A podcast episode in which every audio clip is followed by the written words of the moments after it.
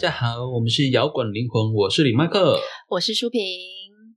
哎，我觉得最近很多人在做那个年度计划跟目标，因为毕竟新的一年已经来了嘛。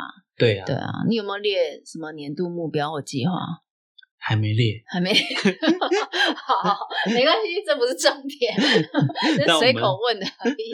我觉得在目标之前啊，有一个很重要的事情，就是我们应该其实应该先去思考自己部分，是我们要先认识自己。你知道这很重要哎、因为对当你知道真的认识自己，然后知道自己想要的是什么的时候，你才有办法去列目标。嗯嗯嗯，因为我觉得，当你知道自己是呃想要成为什么样的人，或者是适合什么样的状态的时候，这个是核心问题。当你核心价值能够确立之后，那你真正的目标也才能够，你才能够去列列出你要的目标。对，因为嗯当你知道说我我的重点是什么时候，才有列目标的方向。对，没错。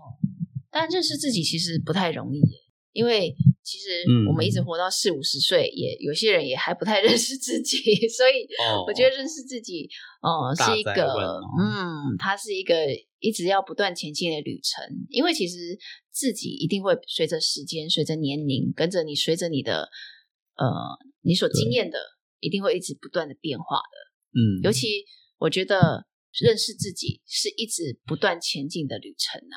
对嗯，我觉得呃，尤其是现在在现今网络社群媒体兴起的时代啊，嗯，我们很容易把别人的样子当成是自己也想成为的样子。对，嗯，所以也很容易啊，就把别人的目标当成自自己的目标。所以我觉得你找到自己的定位是非常重要的一件事情。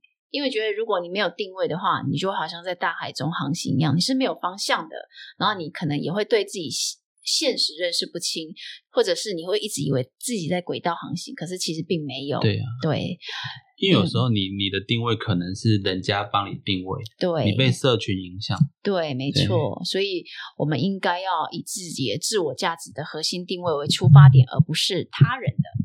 所以，我们今天想要来分享一下我们的经验，如何找到自己的方向，来分享一下自己的心法啦。那让嗯各位可以参考一下。对，嗯，我觉得以我来讲好了啦，我觉得我曾经很久以前也很想要做很多事情，但是那些事情其实是呃都在跟着别人的脚步走，跟着想要符合别人的期待而去做的目标。比如说讲学业好了啊，我为什么？么会念到像护理系？就是因为大家觉得，我妈妈觉得这个工作，哎，这个这个科系嗯以后好找工作，有没有？大家都会常常选择科系的时候，都会嗯觉得，因为比较好找工作，以后才会有饭吃，所以我们就选择了这个科系。所以选择护理系，嗯，那你就一定是因为一定是往这个护理师的这个方面去找工作。对啊，因为大家就觉得你既然已经念了护理护理系，那你一定就要当护理师嘛，然后你就要去医院工作嘛，那你就你的你的你的目标就会被设定说，哦，我是护理系毕业，然后我就要去医院工作，嗯，对，然后我就朝这条路发展，对。对。可是，一般想都会觉得护理师这个工作真的很辛苦哎、对啊，但是有些人会觉得，有些人不是不见得为什么，有些人会觉得嗯。好找工作啊，呃它一定是好找，因为现在的状况是，嗯，需求大于供给，不要讲现在，二十年前 也是一样啊 就是好找的工作。对，因为你就是你不用担心出出社会之后，你毕业之后没有办法找到工作啊。一定有你的位置可以去。嗯，对啊，所以我们就会被设定了要这样子的目标啊，然后或者是你哦好，或者是结婚以后啦，嗯，你以后也会被期待说，像我们女性最常被期待就是要当个好妈妈嘛，好媳妇嘛。然后你到了你到了该有的适婚年龄的时候，你就应该要结婚。你在适婚年龄的时候，你身边那个那个人就好像是被设定说你应该要结婚的对象。嗯你如果没有跟那个结婚，嗯，去在那个时候还选择分手，可能亲友就会有意见。所以我的意思是说，你当时你你我们以前曾经设的很多人生的目标，嗯，其实并没有去真正去问自己说这是不是想自己想要的目标，而是跟着人生的跟着他人的价值走的目标。对，这真的是你要的人生吗？嗯，对啊，没错。那你呢？你有这样子相同的经验吗？有啊，像我以前我本来是觉得说我只只要读外文系就好，嗯因为我觉得我学一个语言，然后我再去体验人生是我的想法。嗯但是自从我不小心后来考上法律系之后呢，嗯，后来去选了一个本来不是我想的法律系之后呢，你当时选法律系也是因为人家觉得这以后对啊。找工作，那老师说他的他的同学听起来很厉害读法律系之后，现在可能每个月案子做不完啊，对。好像很好赚啊，还是怎样？嘿？然后听起来又很好听，是个律师，对不对啊，那我实际上我考上法律系的时候，我家人也很开心嘛，嗯。然后也觉得很有面子，嗯，然后到处跟朋友讲。对，所以就放下了外文系的梦想了。对，但是嗯。自从选法律系之后，不只是家人，自己也会觉得说，那我是不是应该就是说到时候毕业就是理所当然要去考考国考嘛，对对对然后要考律师执照或是对说当法官或是检察官这样子。对，但是你读的过程中，你才会去发现说，这科系是不是你真的要？哎，真的耶！就像我在那时候，我也没有想太多，就傻嗯傻的毕业后就去医院工作了嘛。可是嗯到后面啊，你就会觉得每天到医院工作压力真的很大，而且其实我那时候只要踏进医院啊，我就觉得我快要没办法呼吸，或者上班就是这样。不是没有没有，当然是一段时间之后，嗯嗯你因为你要你一定要去经验过一段时间对嘛，或者是说那个那个工作当当中的那个气氛已经每天让你胃痛到不行，嗯，对，但是你你会没有改变的勇气啦，对，因为你要离开一个本来是被你视作是一定可以有工作的地方，嗯对那你不知道你你读护理系不在医院工作出来要做什么？对啊，所以就是你一定要去经验过、体验过，就像你刚刚念你讲的念书，你经验那个念书的过程，发才发现这不是想要的。然后但是很多人又没有勇气说，那我就当机立断，说走就走，很难呢、对啊，我那时候我我我毕业之后没有应届考上嘛，就先去当兵了。那时候当兵出来就会觉得说，会把自己很设限，你会觉得说，那我就找一个法务工作。法务的话，就是说在律师事务所可能是当律师的助理啊，嗯帮律师做做事情，或是帮律师写稿。嗯，写那些诉状啊，练习写，然后你就会觉得这条路啊把自己想的很设限，就是说你就是一边做这个工作，一边读书，然后赶快几年内赶快考上，会把自己这样想。啊啊，但是我那时候也算是一种好运吧，因为我我找到的第一份工作是呃专利跟商标的法律事务所，嗯它就跟一般法律不一样，嗯那它就是可以学到比较智慧财产全面的东西。哦，那你就发现一个新的路，我们运气嗯蛮好的，所以我就没有走传统法律人如果没有考上律师的方向，嗯，那就有走出自己另外一条路。那因为这条路它不会那么常加班，所以让我可以就是说，在这个过程中，另外去找到我人生的其他目标。对，那总之也是透过这个过程，你才可以去先摆脱说自己被设定好的，自己被设定，然后自己也设定的那种一定要考上律师，不然你就白读法律系的这件事情。哎，就像我当时啊，我们念护理系毕业，我们要执业的话，一定要有护理师执照嘛。，对，所以当时也就是被设定说，你一定要去考上这个执照，嗯，然后你一定要去大医院工作的这条路，我觉得好像这都是我们是跟着人生的、跟着外人、他人的对价值的目标在设定、欸。哎，我的目标设定，我今年要考上对执照；我的目标设定，我今年要去某某医大医院工作。然后我今年的目标是，我要我的升迁，在护理系的升迁，对要要要到达什么样的程度，要交出什么样的 paper，然后我才能达到升迁的标准啊。我们我们的设定目标全部都是跟着那个外世世俗的价值在走、欸，对，而且如果你没有去做这个世俗帮你设定好的目标，大家就觉得你很就有四个字就跑过来，什么事？就是不务正业。就是你，我可能也是很用功的跑去学日文你说你为什么不考读不 K 书跑去学日文？对啊，哎、我们很不务正业的 在在做正自己想做的事情，但是大家就会觉得说你这样是不对的。对，但是可能对你来说，你知道，嗯如果知道你要什么，你知道那个不务正业才是你的正业。对我我只能说啊，那时候大家都会一直有一段，一定会有一段时间，就是想要努力成为他人眼中的自己。你会想要被期待说，你会期待说自己要有好的表现，对或者想要被称赞啊，或有一个内心有一个不要被人家不要让人家觉得失望的部分因。为符合他们的期待，就会变成他们口中所谓一个乖小孩啊。嗯，或者是你才是个正常的人。对，就像就像当好妈妈、好媳妇一样啊，好对啊太太，对不对？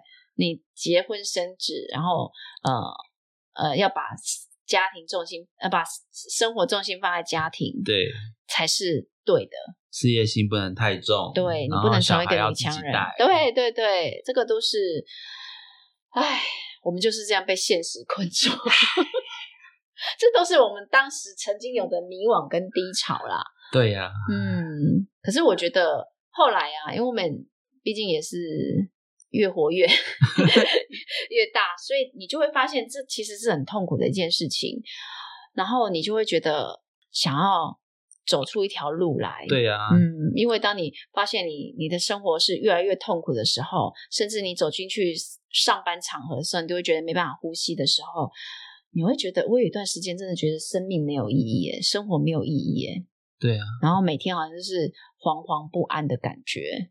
其实我觉得这好像就是一种警讯了，对，嗯。然后我刚刚讲到的嘛，胃痛，而且你会没有办法接受一件事情，就是你去想象，难道我一直到退休前我都要过这种生活吗？这超可怕的个是最恐怖的，对，这是好可怕的一件事情哦。然后你就会觉得好像生命没有什么前进的动力了，生活没有什么前进的动力，对啊，啊。然后你的目标每每年看到你的目标就变得很外在的目标，就是我今年要赚多少钱，然后我要升迁多少，我的存款要到多少，然后或者是说我今年要买什么车或买什么房子，会人生的 KPI 这样对，就是你会你会设定这样子的目标，可是其实是很痛苦的，太痛苦，嗯。所以就是要找到你真的要什么，就是所谓我们这一今天的主题就是要去找出自我的定位。没错，我觉得有有时候一开始一开始没有那么容易啦，因为你会一定会先嗯去看到自己不舒服的那个那个部分，但我觉得那个嗯不舒服其实是个警讯了，就像我刚刚讲的胃痛，或者是没有办法呼吸。如果我没有去，我如果一直忽视那个带给我的那个情绪的感觉的话，嗯，也许我现在还是在那个痛苦的深渊当中。对嗯你这个胃痛或是没有办法呼吸，是属于有那种就是说，你算是一个对自己的要求很高，希望自己可以达到被设定的标准，所以你压力过大。对，但其实那不是想自己想要的目标是。别人给你的目标。嗯那还有另外一种，就是他另外一种个性的人，可能就是说，你被设定要做这工作，但是不是你爱的，然后他就完全丧失工作的动力，就是他还是去上班，但是他的效率变低，对那就有点职业倦怠那种概念。对，哎、你当时会吗？就是你当时在考律师、哦，对。当律师的时候，就是为了考律师嘛，那当当你发现说，因为嗯。其实我一直都知道，我在大学的时候我就知道说，嗯。这个读的内容我很不喜欢，嗯，因为我是一种对于我很喜欢的内容的，我会没有人逼我，我会废寝忘食，对，一直想要把它搞懂。但是当这个我很不喜欢，即使我有一天的时间可以 K 书，你可能嗯。也会效率很低。所以当我发现我真的不喜欢这个内容，那个读书的效率真的是很差。哈哈。可是这是因为你对你自己很清楚，有些人其实不没有很清楚、哎不，过也是，他就会跟着人家人云亦云或随波逐流的这样走。其实我也是随波逐流好几年，因为我 我知道我我会觉得说，是不是因为我的我我变笨啊，怎么嗯没有像高中一样读什么都一百分，还是什么的？怎么明明都是中文字，为什么现在看这个都看不懂？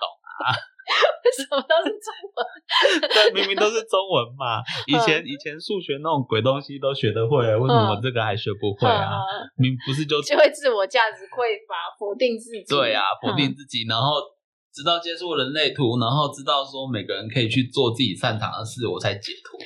哎、对，其实你讲到一个重点了。当我们我们觉得痛苦的时候，因为是去接触了某一个新的东西的时候，才发现，哎、其实有一个新的世界跟新的定义，是你怎么去定义的。我当时也是在非常非常痛苦的时候，你知道，人在痛苦的时候就会那个要找一个浮木嘛。那女生最常见的浮木男人，不是不是，不好意思，我观念狭隘，请编我，我是臭直男。除了男人之外还有别的好吗？好就是最常见就是求神拜佛嘛，嗯算命啊，然后那时候有接触塔罗，对，然后那时候接触塔罗，每次去问的问题就是我什么时候可以脱离这样的工作？哦，我什么时候工作可以钱多事少离家近？对对对，我什么时候才可以财富自哎、由？会也会这样问呢、对啊对啊，对啊，因为大家其实是想要借着，其实不想要做这件事情，然后才想要做财富自由。对，但是其实应该是要相反，我们应该是先去做喜欢的事情，你才有可能财富自由。对但是每很多人想要财富自由，是因为他想要摆脱他不喜欢的事情，他想要有钱有闲去做想做的事。对对，那你其实这样子，你永远都不会自由。哦对，因为你是拿那个，对你去拿果来求那个因。对，没错，没错。啊，不过那时候，因为我我当时也还没有接触很多的身心灵啊，所以当时我们第一个选择就是去算命塔罗，然后呃那时候开始有上一些，你去算你去你去算塔罗的时候，嗯就老师会跟你讲一些课程嘛，对然后我就开始上了一些，开始上一些身心灵的课，应该是说灵性课程啊。嗯，那当时去灵上灵性课程，其实很多都是一知半解，或者是听不懂。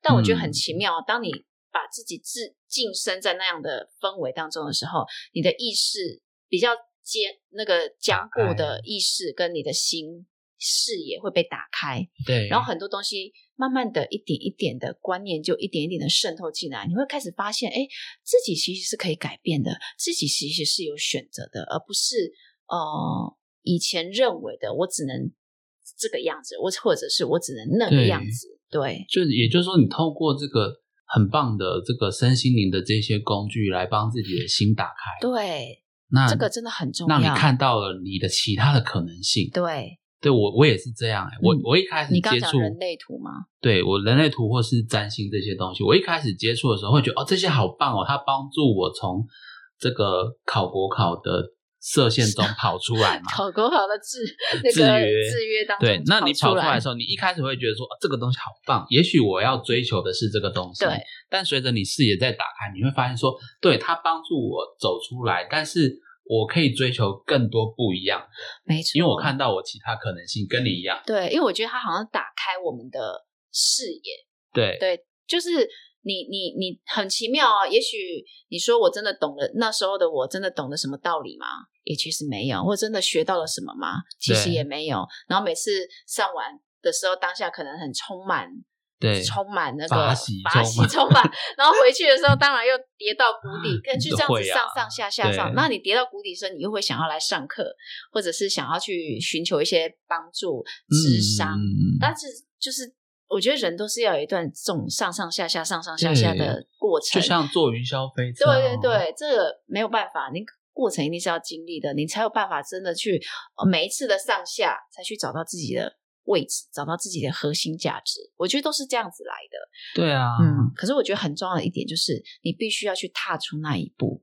有些人会觉得，嗯我很害怕，不知道那是什么，或者是说我不知道这个对的是不是对的，然后我就不敢去试试看。嗯，可是我跟你讲，我觉得有时候这个就像走楼梯啦，对你如果你一直停在你那一阶的时候，你是永远没办法往前进的。对啊，因为你就觉一直觉得说这一关我还没过关，我怎么可能再往上 爬？对对对，但是你永远不会有踏出那一步，你怎么会过得了那一关呢？对你往上走，你才发现说原来原来那一关其实是等你打完之后再回来打的。对，你你上面的先看完之后，你就哎、可是我觉得。自己的行动跟实践也很重要啊，因为你就算去上课，老师领进门，修行在个人，好不好？所以我那时候有一段时间其实是虽然很痛苦，然后很累，但是我还是有会每天要逼自己要呃冥想，或者是每天嗯要给自己一段时间是阅读一些身心灵的书，对，或者是运动。我其实那时候很忙诶、然后其实你说我们护理师的工作，那时候其实都在轮班呢、然后每天的生活，你知道轮班嘛？嗯那个那个作息就会不正常。因为要夜班。对，然后我后我很很，但你因为你在夜班，你会要求自己你的工作能力要表现要跟在日班的时候是一样的。哦但是我们都我们那时候很嗯年轻，都觉得说我可以做得到，你你也想要做得到。嗯，那其实身体是做不到的。哦，也许一开始可以承受，但是对会越来越不好嘛，就一句话就老了嘛，越来越累。对，越来越老，就会越来越累。所以，嗯所以你很久之后才接受自己，其实是没办法做到的。嗯然后，但是，所以你你，但是你会想要改变，你也想要嗯跳脱这样子的环境，对，但你去上课、去看书，重点还是自己啊。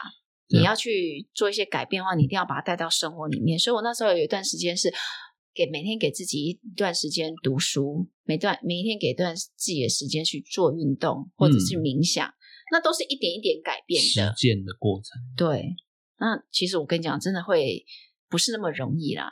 而且你就像我刚刚讲的，会上上下下，你一定会觉得哦，我今天状况很好，我都做得到，然后明天好累哦，然后或者你遇到一件生活事件，一个给你打趴的事件的时候，你就会觉得这些都没有用。哦，有有有可能就觉得我做那么多有什么用？对对对啊，嗯，可是这这都是必经过程啊。对啦，就是即使是在正面的人都会有遇到低潮的时候，没错，所以就是不要因为你曾你有的时候会这样遇到低潮就否定自己，嗯但是要记得，嗯，低潮之后呢，有小天使拍拍你的肩膀，哎，右边这边有不错的哦，就是你要你要你要嗯，要选择去看见，对，对因为我觉得我后来经历过那一段过程之后，我发现啊，其实你要去倾听你自己身体的声音，或你嗯情绪的声音。当你觉得不开心，或者是不愉快的时候，或觉得难过的时候，或者是像我刚刚讲的身体的警讯的时候，嗯，这个都是你要去注意的，因为他可能在提醒你，哎，你已经偏离你的人生的轨道了哦。哦，嘿，所以很多人，因为我们一开始出社会啊，或者是呃，你现在所做的事情都是跟着他人的期待嘛，但你可能没有那么开心，或者你没有那么喜欢，但你没有去注意，或者是你没有去倾听的话，去直视自己内心的情绪的话，对或你去压抑，有人会选择用压抑的方式。对，然后你没有去注意的话，你就会一直活在别人的期待当中。所以我觉得要去注意自己的内心是非其常重要不用的。压抑到爆炸的时候才爆炸，你可以在发现这不是你要的时候，就先去找问题出在哪里，对是不是现在做的事情都不是你想要的？对，所以我觉得就是先照顾好自己就对了啦。对啊，总归一句就是把自己顾好，你就可以比较容易看到对，的方向。你先不要管外界发生什么，就是先顾好自己的 内心，感受他自己的身体、啊。对，不过有时候你你你一当这样做的时候，吼，你就有一个就是被讨厌的勇气。对啊，因为可能你开始要做自己，周遭的人就会觉得你为什么突然这样？对以前的你不不是这这样啊对，然后你就会觉得好像自己做错事情，会变得好像自己变得很自私，对你会有这种那种感受出对现。啊，你都去追求你要的啊，你的家庭 对啊，啊，这真的很难呢。对你当时没有决定要放弃律师的执照考试的时候，你家人有有什么反应吗？我有我有去跟我家人讲，但嗯他们可能，我觉得他们可能以为说，那你有被讨厌的勇气吗？他他们可能会觉得说，也许他只是今年比较累，哦，让他休息一年，也许他会有力气再考。哼，对所以他们就接很轻易就接受了。他们可能当下说，哦，后来你过去矿买，你家人好好哦，有些的爸爸妈妈是会很激动的哎，讲出来这句话就家庭会议要直接对啊，真的家族审讯这样。那是因为你真的运气好，因为其实有很多家庭，当我期待你要成为一个医生、成为一个律师的时候，然后你已经都毕业了哦，你都念完书了那你告诉我，你不要走这条路了，那你怎么办呢？对啊，那你你你你你以后你怎么办呢？有时候其实他们内心是想要问说，那我怎么办？我觉是想问，那 你你那我的我怎么办？对，那我啊怎么？那我很好运呢、可能我因为我家人都不用烦恼他们的人生，哦，就是即使我没有出席，他们也不会不会影响，不会影响。对，真的哦。那你有没有怀疑说你自己啊、怀疑是什么？怀疑说，啊、他们是不是我家人？是啦，我是说，就是不会因为我没有赚大钱，我家人嗯老年生活就有影响啦。嗯，那真的还不错，因为没有有时候有时候不是金钱的关系，而是那种成就。哦他们有些人会把孩很多父母会把成就放在孩子身上啊如。果是这样，就有一点点，就是说可嗯能。因为可能亲戚的小孩比我年纪小，也是读法律系都考上了，那就会有产生比较性。对啊，我觉得有时候不是金钱，说以后他会不会担心你养他，而是他他会把他把你的成就视为他的成就。对，不过我觉得有一个观念很好，就是你后来会发现说，真的就是其实父母不一定要你做什么，但是如果他看到你真的很认真在做你想做的事，嗯，他就会比较安心。不过那都要一段时间的。对，就是人，就是其实有一点的半冷战好几年，都是，所以其实也是有啊。有，就是啊。就看到你都比较总不可能一开始你刚刚说我不要考律师，我说 好啦，好啊赞你，我支持你，对，哦，不可相信考律师就一定好。对我觉得不太可能，因因为多多少少一定会经验过说被旁人不理解的那个状态。对然后你要好，你要去，你要去装备你自己的内心，然后你你除了去发展自己要的，然后又要去去看别人的眼光，你要去学着忽略别人的眼光，那真的很难欸诶。他其实也不是完全了解你，所以他可能会以为说你只是因为不想要挑战就放弃，对对，很多人觉得说你你就是懒嘛你，懒得 K 书嘛。对你就是懒，就很容易就这样被人家定义啦。嗯，对啊，不过可是真的要对我们这种小孩也不容易。你看我们以前读什么书都随便读，都可以记下来，那现在读法律书都看不懂。不是，也不是说他真的多难，但是因为他就是其实我们强迫你接受，他要强迫我接受 我没有办法认同的论点。嗯，因为法律的考试是要把，比如说我要把 A、B、C 三种三种论点都写下来，然后再选择一个最好你认为正确的答案。哦，但是我光是要把 A、B、C 都背下来就很难了，因为我可能我心中只认同 A、那你就没办法背跟 B 跟 C。对，嗯，真的。可是我觉得，呃，除了你要被讨厌的勇气之外，你还有一个勇气，就是你愿意去尝试新的可能性。对，嗯，就像你刚，你愿意去讲出来，呃，你不想考法律系的这件事情，就我可能不考了，但是我人生我会找别的事情做。哎、可是那时候就是要多尝试新领域。有时候你就是、啊你还有一种状态，就是你你知道你不想要的，对，但是你还不知道你自己想要的是什么，因为我们比较容易知道不喜欢的是什么。如果你只有前者，那你就很很容易在拢溜嘞。对对，所以我们当然知道说你你你你知道你自己不想要的时候，嗯。你还有一个动作就是你要去尝试新的领域哦，对对对呃，多尝试，多多去 try 其他的可能性，而不是我不喜欢，好，我就是不喜欢的。真的就像你刚你刚讲的，就会很容易变成农流。对啊，我我其实我后来就开始去上不同课，嗯。我就是光课也是在那那个决定之后才去上，嗯哼，然后我我还学过很跳痛，我去学雕金，雕金金是什么？就是用雕刻刀在一片铜板上面或是银板上面哦去刻花纹，哦，金哦，那对个我雕听成金属的金金属的金，我对听成我以为是花金的金，哦雕对金，哎那对个那个在雕的时候常常会不小心戳到手，哟，对，但是蛮好难的，就有点像金工属的那种。对，是金工的其中一块，哦，还有我觉得很好啊。嗯啊，对，就是你你还不知道你自己要什么时候，就是多去尝试新的做做看东西。对我上完课也没有继续练习啊，在那个上课过程中，嗯因为你会跟跟人有互动嘛，嗯你就会去找到新的课。包括那个时候，可能有同学觉得我在雕金的时候，可能聊比较多身心灵的，觉得我可能太不踏实。嗯，那对于我事后慢慢调整我生活步调也有帮助。嗯哼，对，不然可能以前是更常在聊玄幻的东西。你到底有多飘啊？没有，就是从小就喜欢想一些有的没有的，的没有的也喜欢看科幻小说这样。嗯对，其实我觉得讲那么多哦，我们在说找到自己的定位，其实最重要就是在我们知道自己的不喜欢的时候，我觉得可以再问深一点，为什么？嘿，嗯，或者是说你有情绪的时候，不要去忽略它，不要假装，没事，不要假装没事，不要假装这情绪只是当下一下。对，真的，我觉得就是我们一定要更深的去看，那我觉得就是多问自己为什么？哎，为什么我现在会难过？为什么我会觉得他跟我讲这句话我会不爽？为什么这件事情我不爽？为什么我对他那么不爽？我这么介意他的一举一动？对，难道是因为我爱他？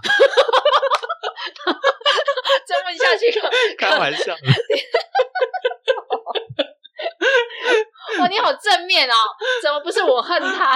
为什么我这么恨他？恨之深，爱之深。哦，对，哎，就是啊，爱跟恨的情绪不要去忽略它。对对对啊，痛苦、难过、伤心都不要去忽略它。对，啊，这好难哦。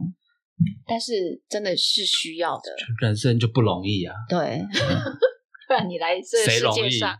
你在这个世界上，对啊，对都不容易。嗯，其实我不过今天我们在讲，还是要回到那个主题啦。因为我们刚刚在讲那个个人的经验迷惘跟对。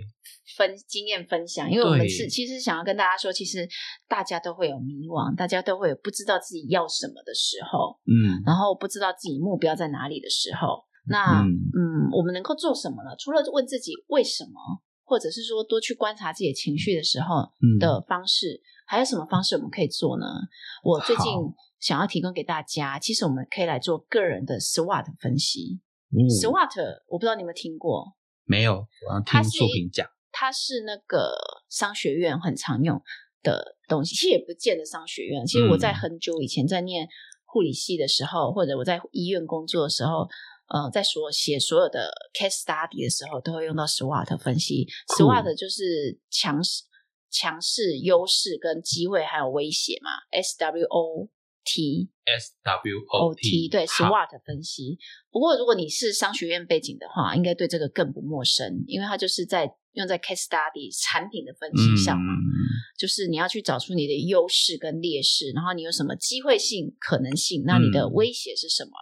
那我后来觉得，如果我们要还不知道自己要什么的时候，嗯，那除了问自己为什么或观察自己之外，我们还可以去做比较实际上的写下来的分析，因为有时候透过这写这个过程，其实就是一个一个很好的疗愈过程。那因为有时候没有办法，有些人没有办法真的灵性书写啊，身心里有一种疗愈书写，对啊。但是如果我有个架构其实是想要提供听众朋友一个架构，去认识自己的架构。而我觉得用 SWOT 是大家比较知道，然后也比较比较哎比较可以去掌握的，对，比较有系统的。嗯，对。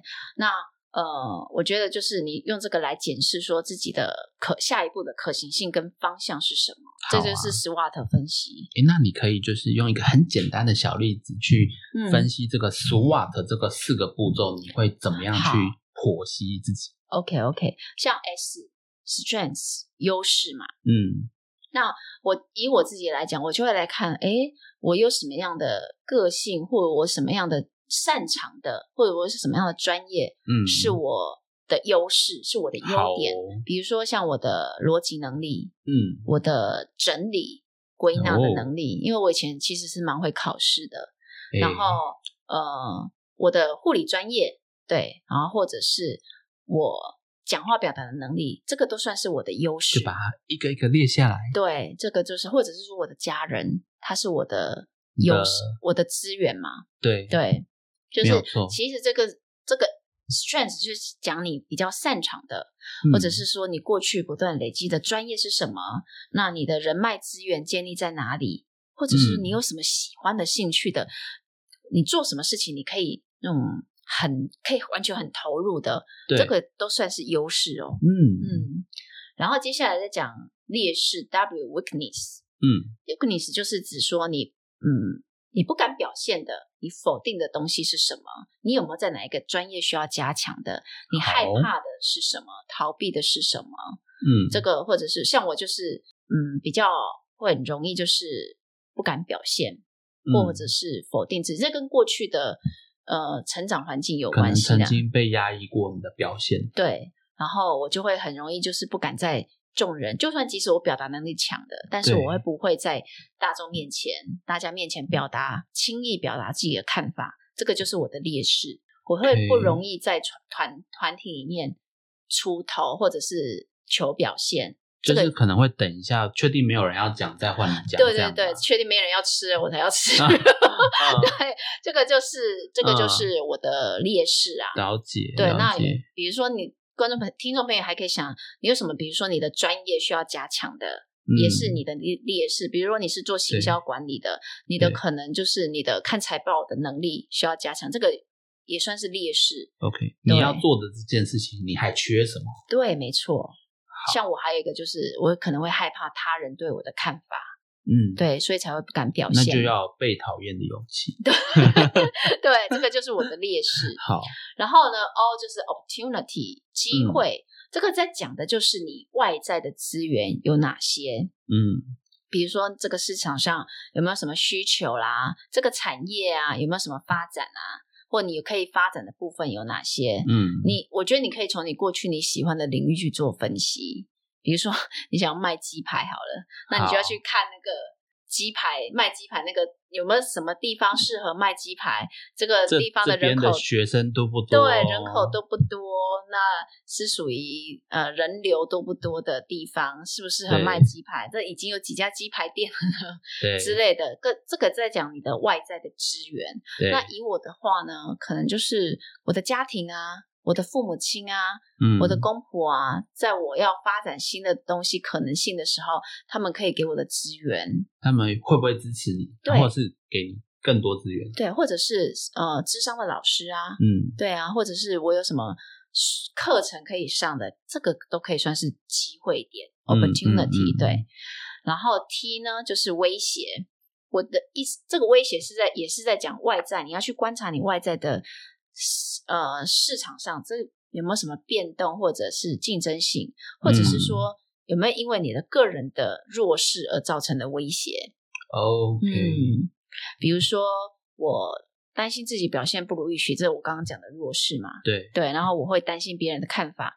那如果我要发展我的 podcast 的话，嗯，那这个东西是不是被看见机会就变小，就变成这威胁点？你会担心这一集上去会有什么事，你就不太敢放上来，对或者你要花很多时间去去后置，你才敢放上去。对，，这个就会变成，那我就花花很多时间跟精力会力。影响到你的更新率，对还有你的续战力啊。对对对，对这个这个就是我的威胁。嗯嗯，所以这个就是我觉得，呃，大家可以试着在你还不是很清楚自己想要的目标是什么的时候，我觉得先用 SWOT 来分析自己。对，你可以先去分析我的优点、缺点有哪些，然后我的资源有哪些。因为其实很多时候，其实我们的可以做的或者有的优点就在那边，但我们没有透过这个书写的过程去写下来，其实你没看见。而且我们很容易只看到弱点的地方，只看到 W 跟 T，对对都没有看到 S 跟 O，对对对，但是如果你都写下来的话，你就可以去做配对啊。就发现其实自己没有那么差，对对，你是有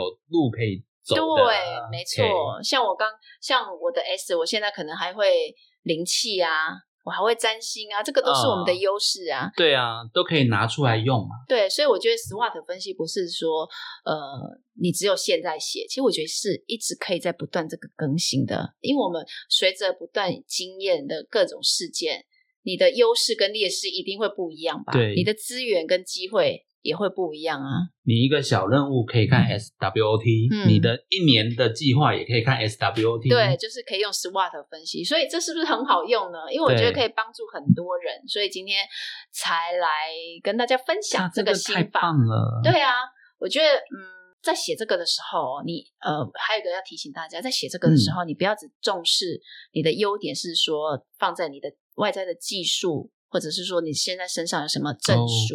对，因为我觉得你要检视内心的 SWOT，你的家庭、婚姻关系，这个都可以写下来。嗯，对家人对你的影响，或者说你自己的人格特质对，这个也是 SWOT。对对对。然后你写下来之后，你就会找到说，哎，自己可以做的是什么，甚至你会看到自己的瓶颈有哪些。哇塞，我终于知道我们公司半年度考核是在干嘛。因为它它的很多东西都是这个 SWOD 可以套。对，其实它很好用哎、但是我们一直都会很排斥，或者是说不知道那个架构。对它不是只是公司在看你，它也在帮你对找到你自己的方向。所以其实很多商业的东西，商业思维是可以帮助我们的人生的。对啊，哎，这个叫哦人生商业思维，所以不要排太排斥商业，觉得商人就是就是奸诈狡猾或者是算计。但是如果我们有一些，它可以帮助我们有一些它有优点，有一些架构可以用的。它的方法很多是我们人生的也可以拿来去对改善。就像我写了 SWOT，当我发现我的弱势是害怕表现、不敢表现自己，或者是担心别人对我的看法的时候，我就针对这个劣势，我去做了一些突破。相信你应该花了很大一份功夫，因为你现在在 p o c k e t 上面完全都没有这一个落地，真的，就是就觉得你还蛮勇于表现的。就是我突破了瓶颈，对啊，我有去突破瓶颈。就是我去年上了很多的课，嗯。我那个课，呃，让我有一个像就像火箭一样点吧，就像火柴一样啊。点火之后把我冲上去你在，二零二零年开花，还没有开花了，哦，冲在冲刺的过开始程生长已。经飞到快到火星了，这样。对，所以我觉得这个写这个哦，要静下心来写，因为最重要的是，最重要的是就是要对自己诚实，诚实面对自己。诚实面对自己的优缺点。嗯嗯，所以我觉得透过书写，我觉得很好啊。嗯，对。啊，可以啦，因为嗯这份你有没有要给别人看，就是老实话写一写。对，所以听众朋友，你在今年在设定目标之前呢，我们是不是先找到自己的定位，先去分析自己、认识自己，其实可以更帮助你在未来的人生目标找到你真正想要的核心目标。好哦，对，真的，我觉得，呃，认识自己，懂得找到自己的人生定位，你才不会迷失自我。嗯即使我跟你讲，即使是痛苦的经验，也都有意义的啦。我们都经验过痛苦但是没有那个不想要的过程，你不会想啊，你不会知道想要的是什么。对啊，嗯，你如果在经历那个过程都没有痛苦，你也不会去去逼自己去找新的方向。对我每天如果过得爽爽的话，我干嘛还要追求什么？人生就爽就好啦。对，真的，所以嗯，节目的最后就是鼓励大家多问问自己，知道自己想要成为什么样的人，想要做什么样的工作，甚至是想要为这个世界带来什么样的价值，你想要成就什么样的事情，你喜欢你想要这一生能够留下什么？对，找到属于你的成就感。没错。祝福大家都能够勇于去探索你自己的答案喽！我们一起加油，嗯，摇滚灵魂，下次见喽，拜拜。拜拜。最后的最后，感谢大家收听我们的节目。如果你喜欢我们的节目，欢迎到 Apple Podcast 或 Spotify 订阅我们的节目，也别忘了给我们五星评分、留言鼓励哦。五星五星。明天又是上班日啦，让我们大家一起坚强的面对吧。我我们下周见。